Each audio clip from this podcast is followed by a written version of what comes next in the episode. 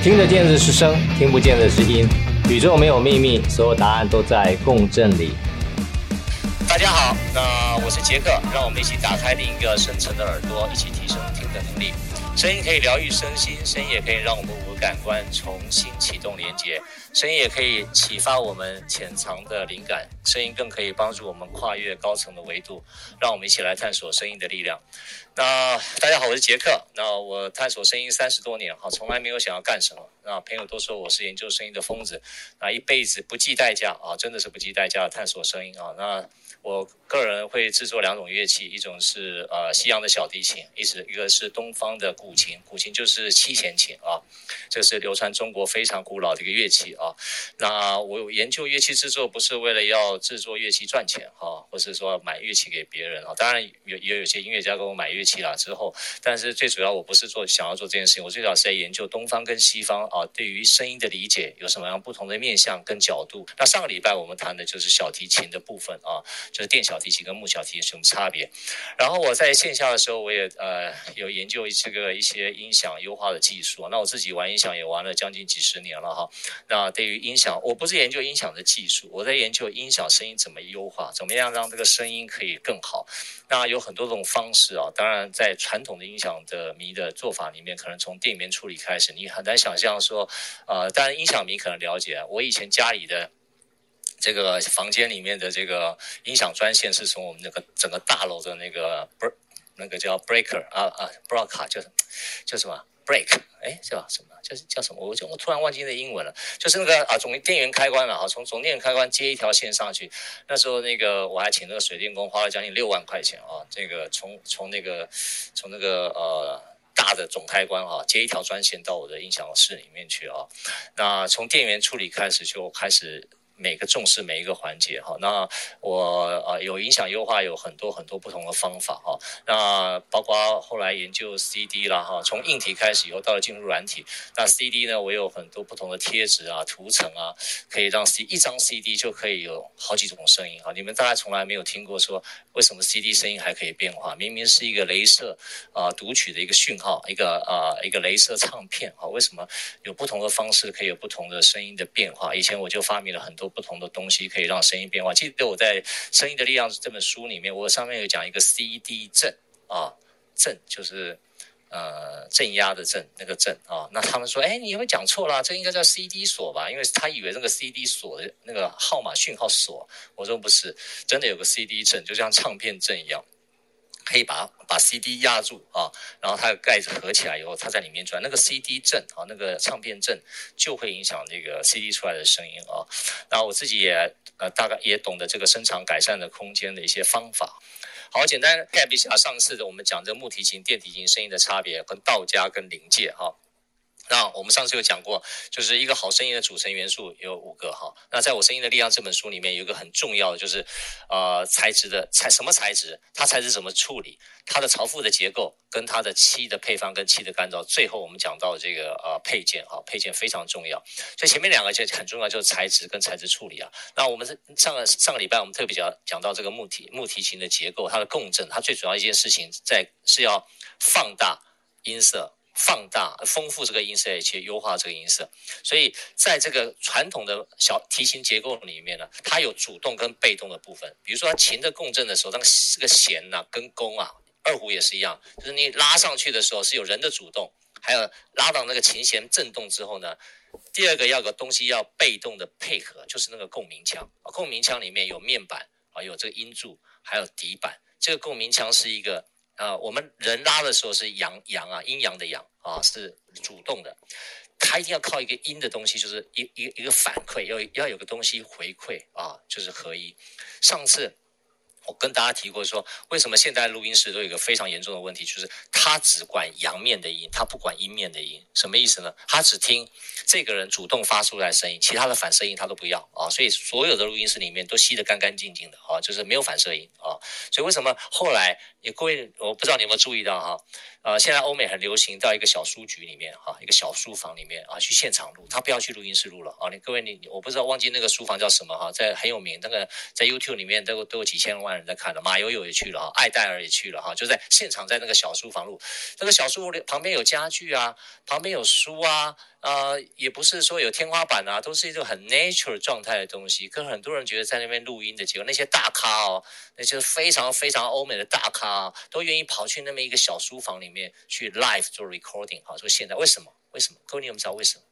他们大咖其实可以到那个呃所谓的这个录音室里面，这很简单啊。为什么要跑到那里去录？因为那个录出来声音不一样啊、为什么？因为它不光只是有直接音，它还有反射音。就这个房间里面反射出来，旁边的书啊、书架啊、这些家具啊，啊，那个空间所创造出来的这个声音是会丰富这个声音的内容。有时候科学的数字可能看不出来，但是人听了以后有感觉啊、所以为什么现在慢慢大家对于录音工程这件事情有另外一个省思啊？是不是我声音要搞那么干净啊？就下下下礼拜也会讲这件事情，就是下礼拜三讲这个事情，数位录音就是超级干净，你知道吧？可是里面都是破碎的啊，也很干净，对，可是。好像少什么东西不知道，你知道我意思吧？所以慢慢在未来里面会把这个反射音加进去。那所以木的小提琴有个好处，它有阴跟阳的部分，有主动跟被动。声音有主动的部分啊，阳的部分。另外有声音被动的部分，就反射出来的声音。这样的话呢，这个人在拉琴的时候，他会觉得有有互动，人跟琴会有互动，所以会有人琴合一的时候呢，这个拉琴人的意识状态不一样。再讲一遍啊、哦，就是。当你这个人在拉的时候，你因为你自己主动拉这个琴弦嘛，对不对？那那个琴弦透过你的你你你的震动，结果那个共振腔里面有反射，那个是阴的部分。你在阳跟阴合一的时候呢，这个拉弦的人、拉琴的人就有人琴合一的感觉。人琴一旦合一，那共振一旦合，就是我人的共振跟琴的共振一旦合一的时候呢，你的意识就会进入这个音乐里面。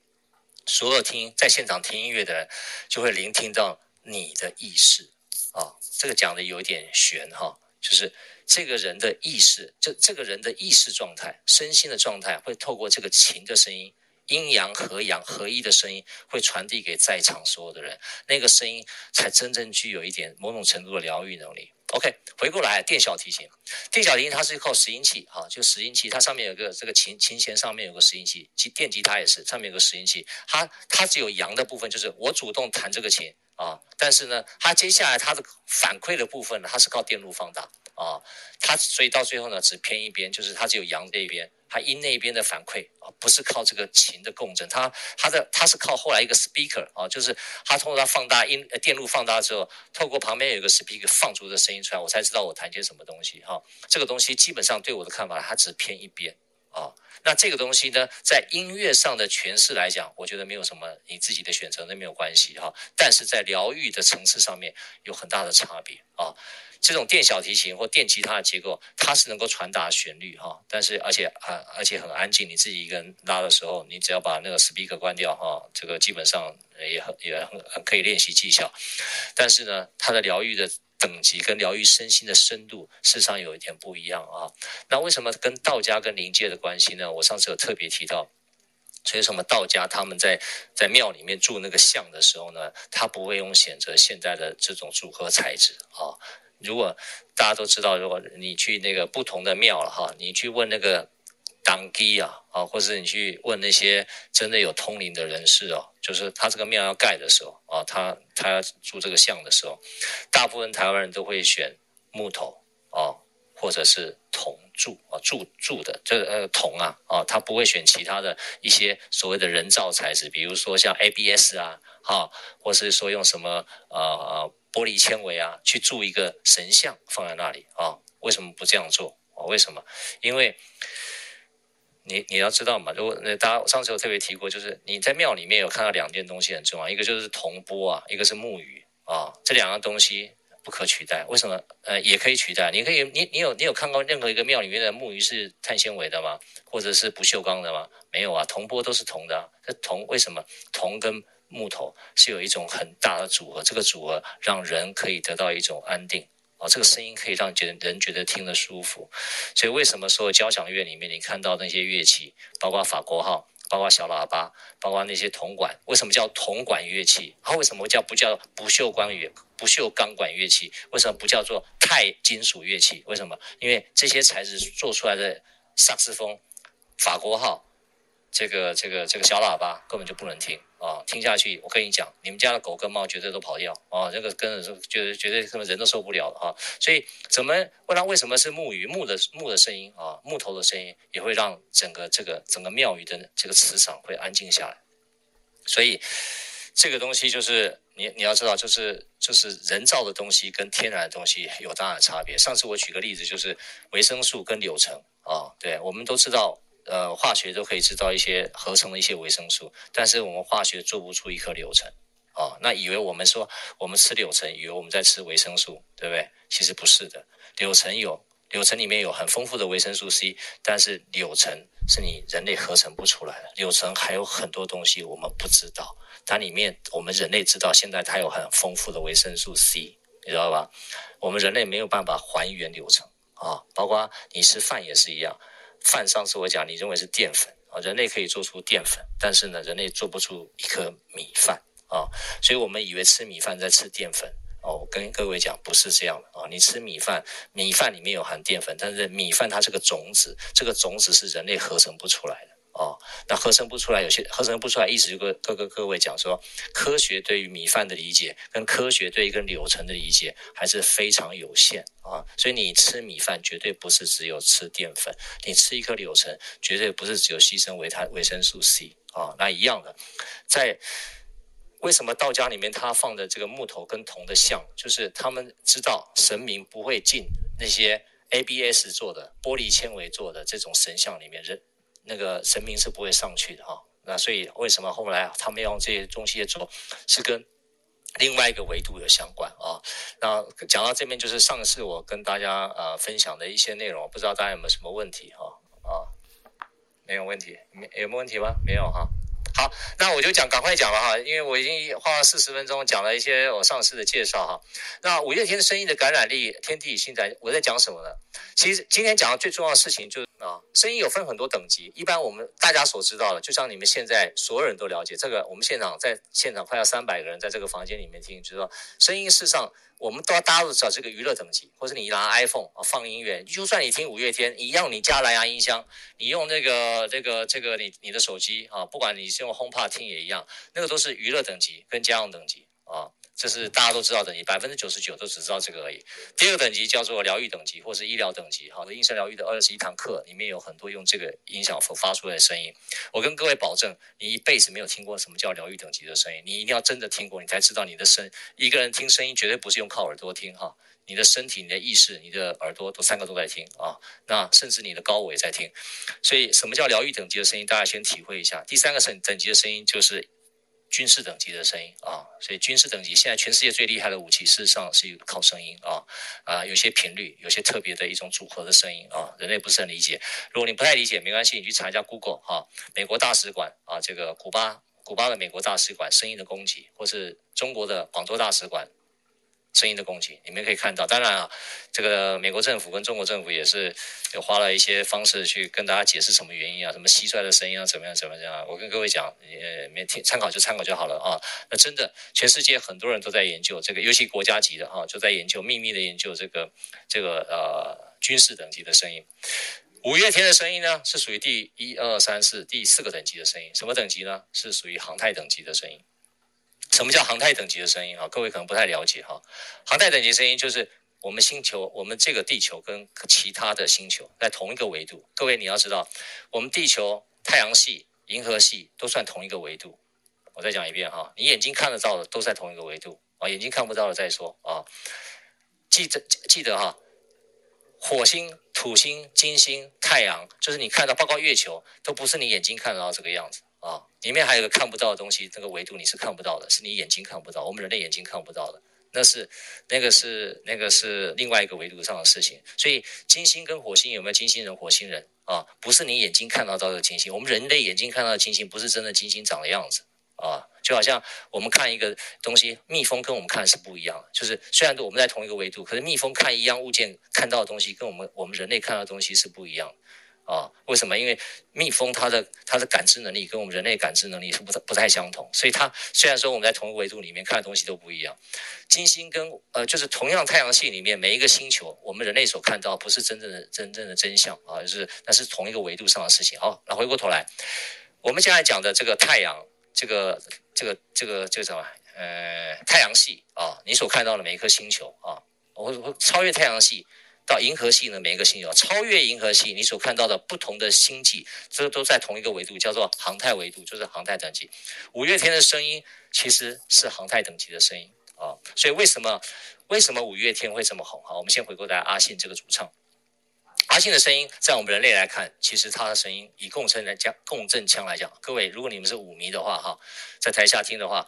不是讲五月天不好，我今天讲五月天厉害的地方。他真的厉害的地方在什么地方？是其他歌手完全没有的。哈，那我跟各位讲说，他真的五月天的呃阿信他本身来讲，以人类的听他声音来讲，其实没有什么太大的特别啊。为什么？因为他就是他他他的他的共振腔并没有很开阔啊，不是像说那个声音可以有那像艾戴尔啊或者其他的歌手那么一样的开阔性啊。啊，他他他大部分还是在喉腔跟这个稍微鼻腔的前缘这个地方比周杰伦好一点点，好，知道吧？啊，好很多了，也不能说好一点，也好很多啊。如果所以你看他跟周杰伦合唱那个曲子的时候，他的功能腔还是比周杰伦强啊。那周杰伦他强的部分，在我四月四号那个已经已经讲过了哈。他在创作天才，他在讲他在创作什么呢？啊，我举个例子给大家讲哈。我以前我我我大学时候那是念科学的哈，念科学的时候呢，我就觉得很有趣啊。那时候我人发觉奇怪了，那时候的诺贝尔物理学奖、诺贝尔化学奖、诺贝尔医学奖，哈，那时候呃得主啊，都是那都是当年他们都是学霸的时候，可能都是二十几岁、三十几岁的时候呢，他们呃很厉害，然后在呃嗯发表了一个学术论文啊，然后经过二三十年之后，科学界、化学界、物理界、医学界认为他们在二三十年前所发表，他们年轻的时候所发表的论文。影响了这个世界啊，到最后改变了科学的现状，让科让让人类可以得到一种不同程度的这科学的进化。所以呢，二三十年后，我们颁诺贝尔奖得主给这些人。OK，当你知道那时候，我就觉得很奇怪一件事情，就是说，因为现那时候没有 Internet，我念大学的时候没有 Internet 哈。那那时候没有 Internet 的时候，而且资讯的传递不是很发达的状态啊，那时候我就觉得很奇怪，为什么诺贝尔物理奖得主这是有三个人得，或是有两个人得？而且他们得的时候呢，刚好在同一个时期，比如说前后一年或前后两年，就是在刚好同一个阶段的时候，就是差别顶多一年两年而已哦。他们在不同的国家，彼此都不认识，可是他们却发表了相似的理论架构。然后这些理论架构呢，后来被世界上认可说，他们这个研究改造了世界。所以我们回溯给他们这两个人共同拿到诺贝尔得奖啊。而且发生的状况非常多次，我就是觉得很奇怪，就是说为什么有三个人，他们当时彼此都不认识，而且在不同的国家，而且的语言也不相通哦，那彼此也不认识的状况之下，他们为什么会同这个时期里面会想到这种很棒的这种理论，到最后会得诺贝尔奖？后来我给我给我自己的观点看法啊，各位你可以不信，不用信我的想法，但是我观点我可以跟你们做参考一下，我当时觉得是这样。这些人当时你你会得到诺贝尔奖得主的，基本上都是学霸级的，就是你已经年轻的时候都已经非常非常厉害了啊！你对于这个这个这个理论，化学啊、物理啊、医学啊，理论都已经是研究到顶尖中的顶尖了。所以，尤其在年轻的时候，你非常专注跟投入的时候呢，你会然突然这一个很专注的状态，实际上你会觉得有个啪，明白吗？有个灵感来了，你知道？对，就是这样，你知道吧？然后突然之间，哇，茅塞顿开，然后就啪，就把这个理论架构就演演绎出来。他们都认为说这个这个这个架构呢是他自己发现的，没有错，是好像是他自己推演出来，因为当时他本来就很厉害嘛，那已经已经学术成就也是非常高哈，就是他自他自不不管他读的学校，他的研究机构都是非常屌的一一个单位，对不对？可是他一定觉得说这是我发明的，我写出来的，我所发表论文。后来我个人感觉是这样，其实不是这样啊，不光是这样，没有错。其实当时也有一个宇宙讯息，你知道为什么？就是宇宙下载了这些讯息给，然后然后刚好这两个人或这三个人，他们刚好因为也在做这方面的研究，而且呢，他们呢很专注的状况之下，那个灵感来，然后灵感他那个灵感以为是他自己想到的，其实不是的。我的看法是他下载过来的，他下载下来的啊，那个那个下载下来的时候呢，他以为说哇。下载资讯其实就是这样，你你很专注的时候，你就灵光乍现啊，你以为你是自己想到的，不是的。我个人看法是你是个渠道，这个灵光乍现是这个天地给你一个讯号。我再举例一个例子好不好？你知道吗？在两千多年前，耶稣那个时代，孔子那个时代，苏格拉底那个时代，耶稣那个时代，老子那个时代，非常神奇。就是地球啊的磁场共振到一个状态的时候，正好在那个前面前后一两百年，你知道对吧？这个地球上出现那么多伟大的圣人，那么多伟大的这种这种这种战略家、思考家，知道吧？哲学家，对吧？你以为说这些人，这为什么那么巧？我们到现在还在读他们的的书，念他们的经典，或是受他们的感召，到现在还在学习。为什么现在人都没这个能力？其实那时候他们。他们没错，他们对这个生命的投入，对于这个对这个这个宇宙的探索，或对自己的探索到一个状态的时候呢，灵光乍现的状态，事实上他下载了一些东西下来啊，留到现在。所以，而且我跟各位报告一件事情，所有东西会流传百年以上，全部都带着能量啊。比如说，你你看到那些唐诗三百首，或是你看到这些圣经，或是你看到这些佛经，为什么会流传到现在还没有办法失传？它都带着能量一直传到现在呀，不是我们人类可以控制的。哦，就是你只要超过一百年以上，你会觉得奇怪，这老子这几个这几这个《道德经》为什么会传到现在，对不对？就是其实那印刷术这么这么缺乏，对不对？可是哎，它就会一一直传下来，而且当然就有人会把它刻在石板上面了，埋在土里面了哈。那到现在还是有人会不断的发现，为什么？因为这些这些下载的资讯基本上就带着能量，它自然会在地球上流传，然后自然该要离开的时候就离开。OK，那回过头来，阿信。五月天这五个人啊，基本上他们在创造曲子的时候呢，他们是下载的资讯啊，下载什么资讯呢？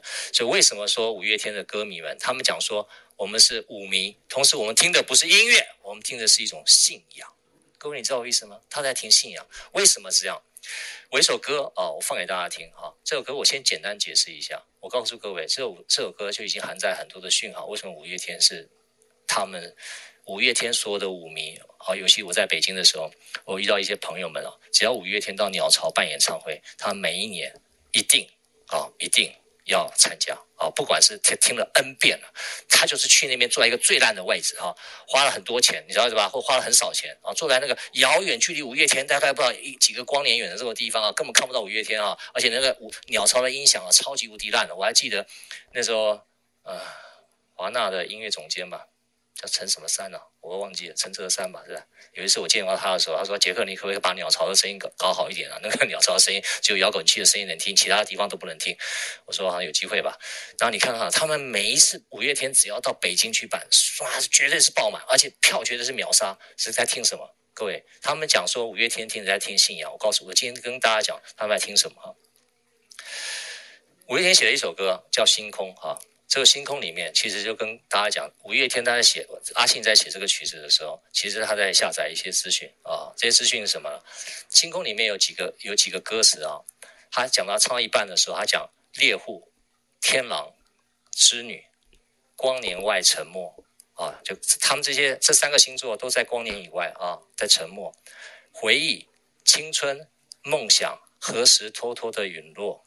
在讲什么？他在回忆他们当年在。我我我不是讲说阿信是外星人，不是不是，就是怎么讲，就是他们带的一些讯息，你知道意思吧？从天狼、织女星跟这个猎户星座来，等于说他们有很多呃，你你可以讲上辈子吧哈。如果用这样，如果你们可以接受的话，就是他们曾经在天狼、织女光年哈，用不同的不同存在在那个地方，他们的回忆、青春、梦想在那里偷偷的陨落哈，要陨落。我爱过，然后我沉默。啊，人海里漂流，他现在就是人嘛，在人海里漂流。那一年，我们望着星空，未来的未来，我们从来没有想过，因为你知道，我们人类到这个地球来，过去所有的事情都 reset 掉，我们根本就不记得未来的事情。有些人会不小心记得他前世的记忆，哈，对啊，有些人会记得，哈，他可能不见得是上一世的，可能是上上世的，可能有些人说他会记得他在某一个星球，那可能是没洗干净或怎么样，这我就不太清楚，因为我没有通灵，哈。但是他为什么讲未来的未来，我们没有想过？为什么没有想过？因为他也没办法想。为什么？因为我们他一来到地球的时候，其实都 reset。那当这歌词来写啊，当故事失去美梦，美梦失去线索，而我们失去联络，呀。他们其实来到这个地球是 lost，lost 干嘛？其他忘了他为什么要回来啊？那可是他看着星空的时候，他歌词继续写：那年我们望着星空，有那么多灿烂的梦，就是他以前在那个不同的星空里面都有待过，用不同的行李待过。至少回忆会永久，像不变的星空陪着我。最后只剩下星空，像不变的星空陪着我。你们知道吗？所有五月天的舞迷他们在听什么？我告诉你，五月天是把天狼星。天狼猎户织女，他们在那个时代里面，他在那个状态里面，他在下载了一些那所有的他在那个星系里面所所所留存的一些记忆跟感觉，透过他写的曲子里面，所有我跟你，尤其是你的铁粉的舞迷啊，其实我跟各位讲，你跟那些星座都很有关系。你在听你故乡的声音，我再讲一遍。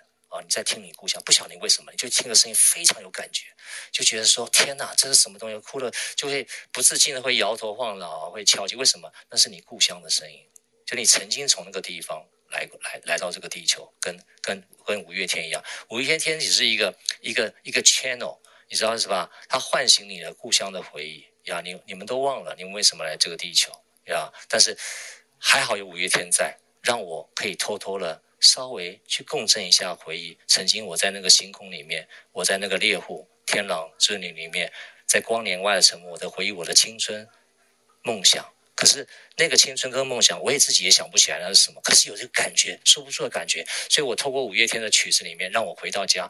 所以听为什么听到一种信仰？他在听一个故乡的声音呀，与故乡共振的声音。所以五月天他的歌迷，他是一种航太等级的声音，他把。他们那个当时这这个那那个声音状态，所以他透过这个曲子，你们不要看它只是一个中文的曲子，或是他写的曲子里面涵盖的讯息的丰富的程度，是我们一般人不是舞迷的人你无法想象的哈。这是我简单讲到这个，不晓得大家能不能接受哈？你不能够接受也没关系，反正就是我的观点嘛。有没有什么啊、想问的没有？如果没有问，我可以继续下去。如果想问的话，我们可以来再再简单聊一聊。有有没有人想对刚我讲的部分有没有什么不一样的看法？杰克老师，哎，杰克老师好，对，你说那个其实刚刚听杰克老师提到的这个观念点哦，我我我在之前呃有在另外一个房间跟大家分享过，其实也是类似的一个观念，就是当年的那个日本的作曲家喜多郎先生，他当时写的那一首就是《丝绸之旅》啊，很有名的《丝绸之旅》，那他曾经当初讲过一句话，他说：“你可以说《丝绸之旅》是我写的，但。”丝绸之旅并不是我做的，哦，这是当初喜多郎先生自己发表了这样这样的一段话。我当时对他的这一句话，呃，非常非常的，就是印象很深刻。那他是不是因为得到了某一个讯息所来自的灵感，然后他把它写下来，然后他只是把它写出来，而不是把它做出来？其实就像杰克老师刚刚提到的这个观念是一样的。所以我从这个角度去切入的时候，发现很多呃艺术家，不管是呃音乐领域的也好，哦，或者是其他呃艺术领域，包括我们的这个小说家罗琳，他写的《哈利波特》，呃，我当当时在看到《哈利波特》里面的一些内容的时候，我也会觉得说，这个东西也很不像是罗琳呃编出来的，是他写的，你可以说是他写的，但不是他做的，他应该也是得到某一种程度的一些灵界的讯息。然后借由他的手把它呈现出来，所以我当时是把喜多郎先生的这样的一句话，然后跟罗琳小姐所写的这样的一个小说做这样子的一个联想沟通，然后还有就是当年的发明电话的那一位贝尔发明家，呃，我还记得说贝尔当时他的这个呃电话的专利申请下来的同时，好像在几个小时之后，有另外一个科学家也是一样。带着跟贝尔相同的这样的电话功能，他要去申请，可是已经被贝尔先抢先一步了。这就是刚刚杰克老师提到的，好像很多同一个时间点会有这样的一个讯息去传达给某一些人，借由他们的手去把这样的东西创造出来。所以我是 echo 刚刚杰克老师所提的这个观点，然后跟我过去所看到的呃听到过的这些案例来跟大家做一个分享。谢谢谢谢谢谢林凯老师啊，那谢克老师也是带着讯息来。那接下来我简单跟大家讲一下，就是说他们到底来地球的目的是什么啊？就是五月天还有舞迷们啊，他们为什么会被困在地球啊？其实困在地球不是只有一世啊，很多世了。其实他们呃目的是来这个地球是要跨越，你知道吧？就是你从这几个呃天狼星座，或是猎物星座或者子女星座哈，他们这。这个我们人类很难想象了哈，那你 现在我已经现在比较好沟通了。如果你可以看老孟与小高，或许它也是一种一一种说法哈，让大家可以一个比较轻松的角度去看到呃不同的一种现象哈。那现在你叫十年前跟我讲有没有外星人这件事情，我也不会相信啊。但现在来讲，哎，我在慢慢相信有外星人啊，而且我自己也看过，就是看过那些外星的这个，以后我在大家讲说这个外星的一些一一一些我的个人的一些经历了哈。那一样的，就是说，在这种呃不同的星系，就好像呃。月球一样，月球真的很奇怪哈。月球为什么只有一个面啊？永远对着地球哈。这个其他的卫星都没有没没有人没有没有这样的哈。它自己不公转的哈，就是它永远一个面照着照着地球。为什么？为什么我们探测月月球？为什么几十年了没在探索？为什么去年嫦娥五号要去啊？为什么它可以去啊？那它带回来什么讯息？其实我们人类都不太清楚哈。那回过头来，其实这个东西我们没有感知也没关系。但是为什么说？为什么说这个五月天它代表这个猎户星座、天狼星的织女星？它只是个代表哈。其实我们很多人都是来到地球，为什么他们要来地球？因为他们在我刚特别跟在一开始有讲一件事情，说的航太等级的升级还在同一个维度里面，因为你还看得到猎户星，你还看到天狼星，还看到织织女星。有些人甚至他说，有些人呢有通灵，他知道他是从昴宿星座来的，或者是从哪一个星座来的哈，或者是说呃，就是从不同的这个这个外面的星系来哈。你只要看得到的，都属属于同个维度啊。那他们为什么要这些人以前为什么从猎户星、天狼星、织女星为什么要到这一世要变成地球人啊？其实他最重要的目的是要跨越维度，透过地球这个呃，透过人类这个这个载体啊，要跨越维度，就是要离开这个我们眼睛看得到的这个这个世界哈。那。中间里面很重要是要先蹲后跳嘛，就是他本来在那个状态是非常非常呃，我们所我们讲就叫天使等级的吧，哈，就是他们的生活状态都很好。可是为什么要回到地球来呢？是要先蹲，然后再后跳。但是很可惜的是，蹲完以后忘记怎么跳啊，就是他他蹲下来，就是他回到他已经降成地球人了，就他忘了，你知道是吧？那连这个忘了也是他设计的啊，那。忘了以后，他忘记怎么去跳这件事情，所以各位刚才包括这个林海老师讲了哈，就是包括喜多郎啊，他有些粉丝，其实，在地球里面有很多不同的团哈，包括乐团啊，比如说你是那个呃呃呃。红发男孩的粉丝，或是你是爱戴尔的粉丝哈，其实这东西只要我们在地球是一个同一个 group 里面，或者你不同的宗教，或者你有不同的信仰，其实都是一种内在的共振。你跟这你跟这个老师啊，比如说我们曾经是看说哦，有一个不同的宗教，哎，觉得奇怪，这个这个老师怪怪的，为什么外面出了这么多的新闻，这些信徒几千人几万人还是这么相信啊？各位。那他们的内在公正不是你想象的那样，不是你世俗想象的那样。他们已经从以前不在人，他不是这个人类的时候，他们就在一起了，对吧？他们只要回到人，回到这个人类这个身体的时候，只是在互相共振。所以你们，我们这个外面的想法，只是有一些人会脱落而已。其实那些那些共振感，是我们不是在这个族群的，你无法你无法去想象的一件事情。所以他们有些很深的内在共振是。好几千年就这种一一一起共振的结果，他们带着一个使命来到地球，结结果呢，很多东西都都忘掉了。其实他们最重要的目的就是透过人类的身体要能够跨越这个维度，但是但是就是这样，就是常常就这样同样的关系一直一一直在这个在这个在这个在这个同我讲这个不是光地球啊，在这个维度里面，在不同的在一直在变换，可是。他没有机会说真的可以跳跃出跳跃出这个维度哈，那这也没关系，就是就是这个这个流转是这样情形哈。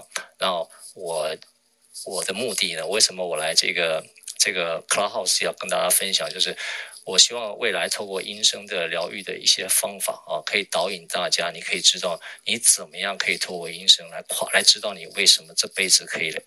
是是现在这个状态，你自己了解，不是不是我说的。你现在可能跟你现在跟哪个师傅，或是你信什么教，或是说你现在跟是哪个团，或是你有什么样的信仰，或是你相信什么，其实这些东西都是你你你你的 DNA 里面的一些生命的一些呃过去的缘起所带来的一些讯息，可是你不知道，你以为就是说啊，我就是这样过日子哈。其实不光是这样，其实每个人来到地球带了一个很深的使命啊。为什么我在 Clubhouse 分享？其实我最重要的目的就跟大家分享，你可以找到你自己真的有机会找到你为什么来这个地球，这个答案在你自己那边，不是我给你的啊。那我今天讲这个五月天，跟大家讲说五月天为什么他的声音的感染力，到底在讲什么？他是一个航太等级的声音，所有的舞迷啊，真的跟他在一起聆听。家乡的共振啊，跟他在一起的时候，他会觉得那种归属感、那种团体，让他觉得暂时忘掉了他在地球的痛苦啊。因为很多时候都都都很茫然，包括我们现在要我自己今天下午在这个在这个天坑俱乐部里面，我也很深的感觉，就很多年轻人，他现在。啊，可能大一进去，大四念完就已经他所过去四年所学的东西都 out of date 啊，所以到我们以前父母的时代，念一个科系可以陪伴他到到大老。我们现在可能不管做硬体的、做软体的、或做什么事业，都搞不清楚我们到底接下来是什么，因为这个地球变化太快了，我们觉得好像有点茫然，所以很多人都觉得说我搞不清楚我下一个工作是什么，或下一个斜杠是什么，或下一个是是什么。其实最重要不是那个哈，那个当然是你的随着缘分，你可以学习不同的维度，或者学个。不同的斜杠，让让有机会可以也也可以跳脱你原来的工作。可是重点还不是在那里，重点是你有没有机会透过你对于你自己的探索跟了解，要跳脱那个维度，才是你真正来到这个世界最重要的目的。那现在因为这个科技的发达，我们有机会透过这样的一个呃这个 Clubhouse，大家可以做点连接。所以我希望透过这个声音的力量的这个在 Clubhouse 跟大家分享，因为。我今天线下跟他们分享说，我研究生一三十年，从来没有想干什么，也没有，也没有，也没有跟别人分享过。那这三年来，有些很多奇妙的缘分，让我一个不是音乐家。我也不是多专业的事情师，我也不是一个呃音响的这个建筑师，我也不是医药师，也不是医师，也不是中医师。那为什么我有这个资格来跟大家分享这件事情？因为我对声音的理解跟有很多不一样的观点，或许可以导引大家，让你可以知道你真正可以来到的这个世界，可以怎么样跟这个地球共振的关系哈。好，我那我今天的分享就先。暂时到这边，各位有没有问题的？你也可以举手问。呃，很很开心可以就是听老师分享，就是音乐的课程，呃，就是声音的课程，因为呃，就是这几堂听下来，我其实收获都非常多。那我有一个问题想要请问老师的是，就是呃，年初我去听五月天的演唱会，那其实有发现，就是阿信他的声音可能在呃那几天可能是可能有点沙哑，但是他在唱歌的时候，他的音色其实又非常的呃，就是让人非常惊艳，就觉得他的声音是非常有穿透力。很有感染力，然后呃，就是可以把那个情情感传递的非常非常的呃，就是深刻动人。那就是呃，关于在说话跟就是在唱歌这两个就是声音会有那么大的差异，到底是呃是为什么这样的原因？这是我第一个想要问杰克老师的问题。然后第二点想要跟杰克老师 echo 一下是呃，因为我本身其实平常是也是有在念很多，就是念一些经典。那其实，在念经的过程当中，其实都会有感觉到身体有一些能量。那因为我本本身其实呃有呃就是可能有接触一些呃阅读一些气功的书，或者是有阅读一些可能呃量子量子力学的书，然后可能知道就是呃关于这些能量，它其实都会有不同的震动，然后关于不同的佛经，它其实也会有不同的呃让你感觉到能量的方式。然后老师今天讲到这一点，其实让我非常非常有共鸣，然后也很谢谢老师可以呃就是提出这样的观点，然后觉得非常非常的棒。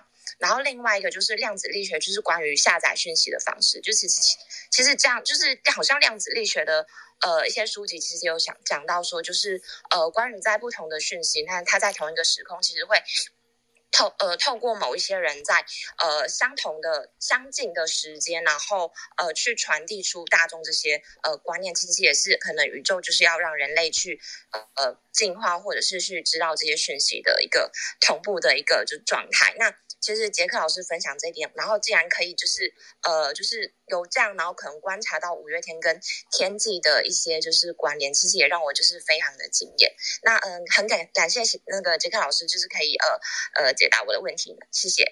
好，你是很很很。很很好的舞迷了，那不管怎么样哈，就是说那个阿信的声音啊，其实不光是阿信了，其实呃团员里面的成员啊，整个呈现出来的声音是这样，就是我们人类说话的时候，我们有很多的角色哈，我们的角色不一样了。比如说、呃，你你讲话的时候，跟你唱歌的时候，跟你跟你爱深爱的人的时候，跟你小孩的时候，其实讲话的声音会变化的，那功能腔会改变的，其实你是不自觉的。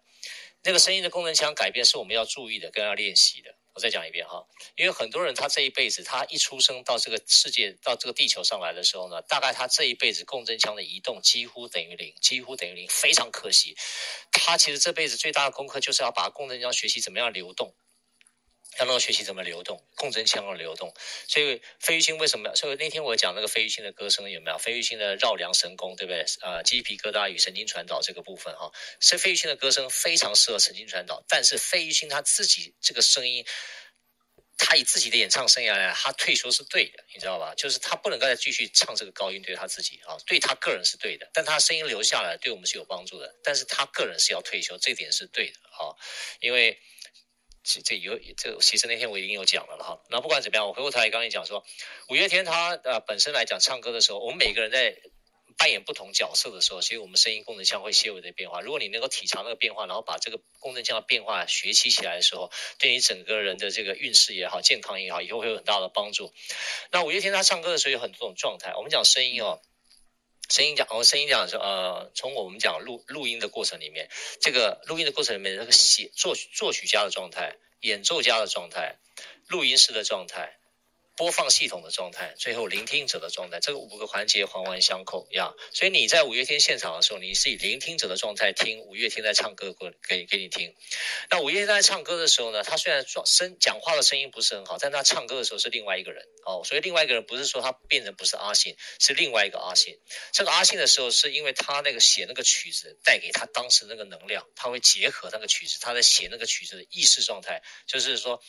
那个曲子他写的嘛，词可能也是他谱的，所以他在讲话的时候是一个意识状态，但是他在唱他自己写的歌的时候，他会进入他在写曲子那个时候的意识状态，了解我意思吗？所以为什么我上次有讲说，为什么呃，你各位如果看我我的 bio 里面前我我第二堂课有讲吧，讲那个音乐家与忧郁症的关系，就是为什么音乐家会有忧郁症，这没有道理啊，为什么音乐家会？为什么我讲说肖邦？钢琴大赛，为什么肖邦已经离开这个地世界上，或是舒曼的曲子，他已经离开这个世界上这么这么多年了，上百年了，为什么他的曲子可以透过他的曲子，可以把他当年当时候的神经状态跟意识状态传染给现代的演奏家？为什么音乐家很多人得忧郁症，就是因为这个。我个人就是因为这个这个关系，因为那个作曲家的状态，他事实上虽然离开这个世界，他已经把他的作曲。那个、那个、那个、那个，当时他写作曲那个、那、那、那个状态，他忧郁的状态已经留在那个曲子里面了。虽然作曲家已经死了，但是隔用这个用这个曲子会传染给现代的演奏家，他自己不知道。尤其是肖邦钢琴大赛那一年，如果指定这个曲目，这个曲子本身是当年肖邦非常状态非常不好的时候写的曲子的时候，哇，那真的就这样隔空传染了啊！其实 COVID-19 不用说一定要接触传染，光这个曲子都可以这样传染。回过头来，五月天刚才唱这个曲的时候，他在唱起的时候是唱他当时写这个曲子的时候，当时那个投入的状态。他是演演绎出来，所以他在唱那个曲子的时候是完全另外一个五月天啊，所以他他那个甚至有一点，嗯，我不能讲这个这个这个字听起来有点神怪啊，但是类似那个状态，就很类似很 key 档的状态。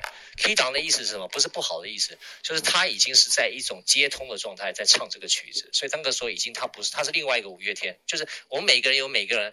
每一个人很多不一样的我，比如说我举例来讲，我上次有讲过说，你发一个拉这个声音，对不对？其实拉我们最主要是听那个最低频那个四百四十赫兹这个声音，可是这个拉四百四十赫兹还有乘以二、乘以三、乘以四、乘以五、乘以六、乘以七同时出现，但是它的音量都非常小，但是上面有很大的泛音在泛音在上面，一样啊，我们。五月天，他站在上面，你看到的五月天，他是一个最低频的五月天。你视觉上看到那个最低频五月天，你还有个看不到五月天，在你视觉上你看不到，可是他有个是五月天是乘以二、乘以三、乘以四、乘以五、乘以六、乘以七，一乘到无限大，那个那个五月天你看不到的，乘二、乘三、乘四、乘五、乘六、乘七，同时在现场。所以他当时唱的时候呢，他唱他写的曲子的时候，哇，他全部乘二、乘三、乘四、乘五、乘六、乘七，全部都一起在共振的。所以你听到是他全部这个这个五月天所传递你给所有的讯息。